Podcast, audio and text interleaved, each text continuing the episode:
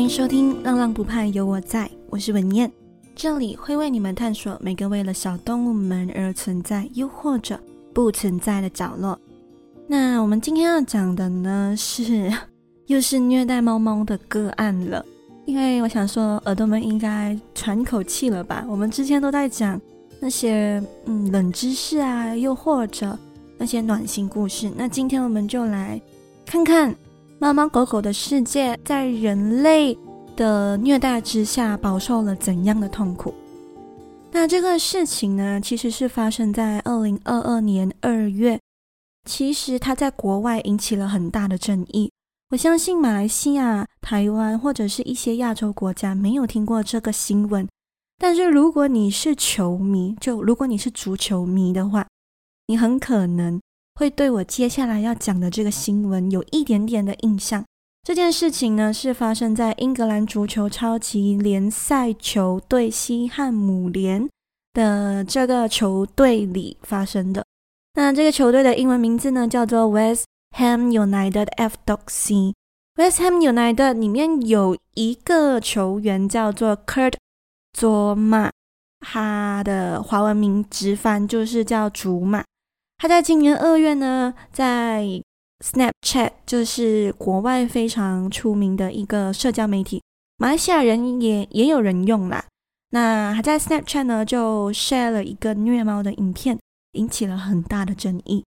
那一样，在一段音乐后呢，我将带耳朵们去看看这件事情的来龙去脉，然后你们再去想想这件事情到底是他讲的一样，还是事有蹊跷。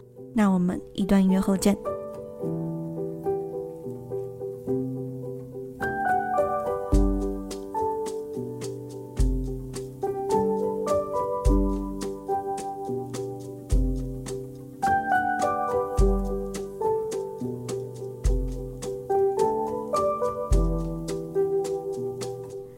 欢迎耳朵们回来，在故事还没有开始之前呢，我先和耳朵们大概交代一下祖玛的一些家庭背景。Kurt 卓玛全名 Kurt Happy Zouma，名字灵感取自于美国武打片主角 Kurt Sloan，而中间的 Happy 呢是根据非洲的传统，也就是他们习惯在名字中间使用一些比较有正能量的名字，就好像 Happy。那祖玛的父母呢是从中非共和国移民到法国。那祖玛的哥哥呢，叫做莱昂内尔。他其实他们两个人都是在足球界里面有一定的声望的。那他的弟弟呢，也是守门员。所以简单来说，可以讲他们三兄弟都是足球选手。那在今年二月呢，祖玛在 Snapchat 上传了一段疑似虐猫的影片。Snapchat 呢，是一群美国大学生发明的图片分享应用软件。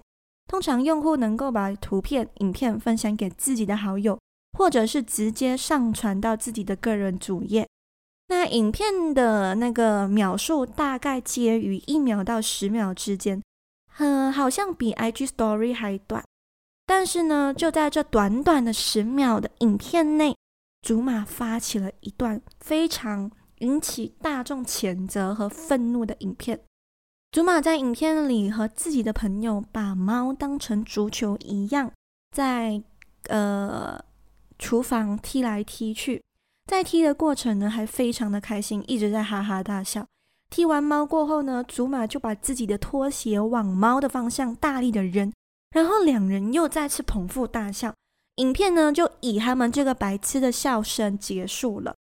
影片发出后呢，大众就开始发出各种不满的声音，有些人甚至要求祖玛的这个球队英格兰足球超级联赛队开除祖玛。那这个影片就越吵越凶嘛，然后甚至引起了法国的动物保护协会的提告，他就要求，嗯、祖玛应该要被提告。那如果起诉成功呢，祖玛会被判刑。根据法国二零二一年最新颁布的动保新法，祖玛最高将面临四年刑徒刑以及罚款英镑五万元。那当然，事情就延烧到这个地步，祖马随后也就在自己的 social media 上发了一个道歉的视频。视频里他说：“I want to apologize for my actions. There are no excuses for my behavior, which I sincerely regret.” 意思就是他对他踢猫打猫的行为深感抱歉，他觉得没有任何理由能够来解释他这个行为。但其实呢，在各个的报章上对竹马踢猫的这个讲解有不一样的看法。我在《太阳报》呢有找到这一句话。据《太阳报》报道，有消息称呢，竹马他为什么踢猫，是因为他很生气，因为这只猫把他的房间弄得一团糟。他们说啊，竹马似乎对这只猫很生气。因为猫不小心打碎了什么花瓶啊，又把房间弄乱啊，所以在一气之下，他才把猫当成足球这样子踢出去。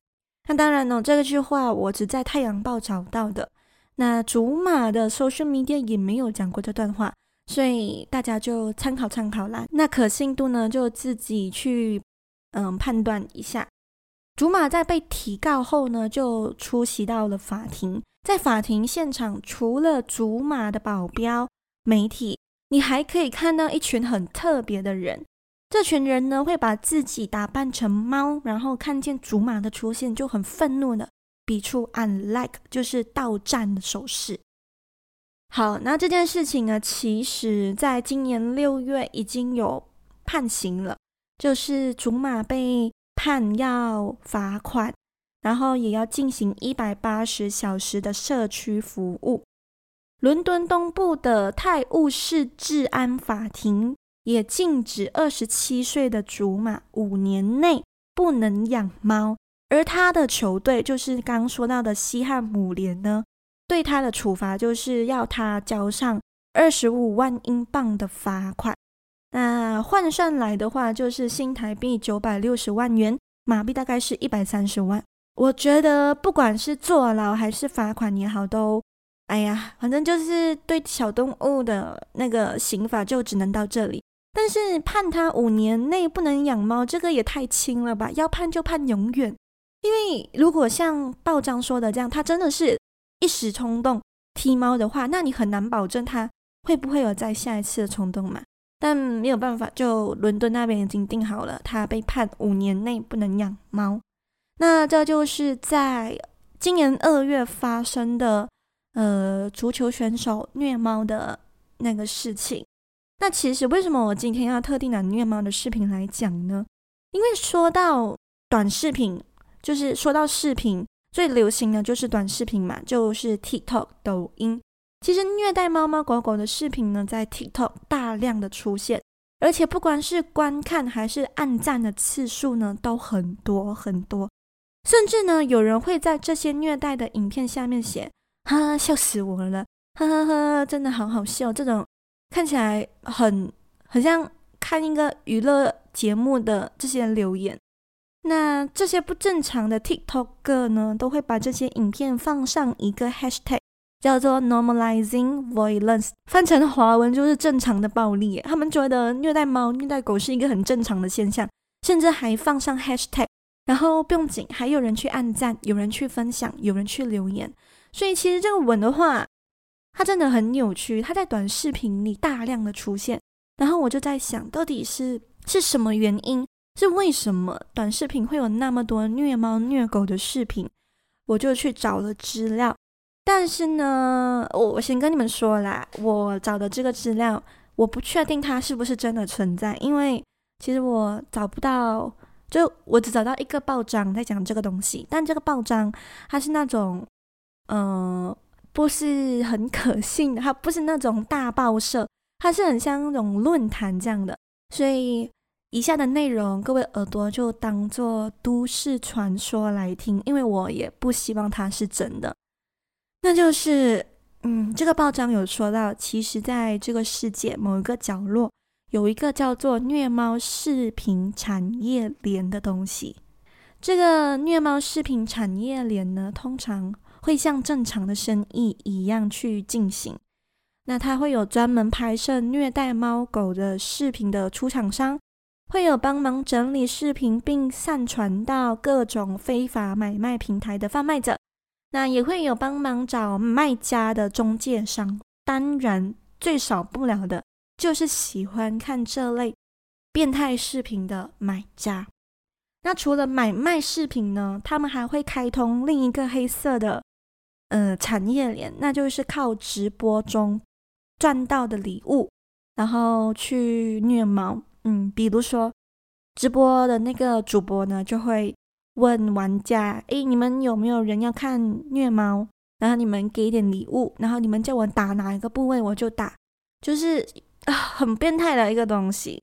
那至于是什么直播平台、什么买卖网站呢？就像我刚刚说到的这样，这篇文章其实它就只是一个大概的叙述，它没有指名道姓说发生了什么 case，所以我不能够保证。”真的真的有这个产业链，但是我觉得可能性是有的，因为这样子就能够解释为什么网络上那么多虐猫虐狗的视频，而且我觉得变态的人真的有很多，所以其实他们有可能是在用这种手法去赚钱，我们也说不准嘛。那其实我有看到很多那些虐猫的视频，但我这里就不一一说了啦，因为。有时候啊，做这类的新闻性真的很累，就你要被逼去看那个视频。那我我这里就不多多一一诉说了。大家的那个虐猫视频的虐猫手法，其实根本没有任何意义。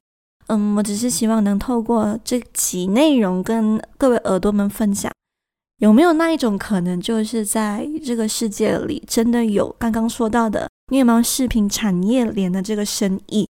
如果有的话，那这世界真的很可怕。那好了，那今天的故事分享就到这里。嗯、希望耳朵们可以给我一个五星好评，因为如果你们给我五星好评的话，我就能够在 Spotify 的推荐出现，然后就能够让更多更多的人听见。那如果你有任何想说的话，可以到 Apple Podcast Firstory 或者直接在 IG 下留言，你们说的每句话我都会听哦。如果你有一点闲钱不知道去哪花的话，可以在文字说明栏那里，那里会有一个 Buy Me a Coffee 的 link，你可以设定想要赞助的余额。拜浪浪不怕有我在，A Book，让我可以继续看世界、讲故事哦。那么耳朵们，我们下期再见，拜呀。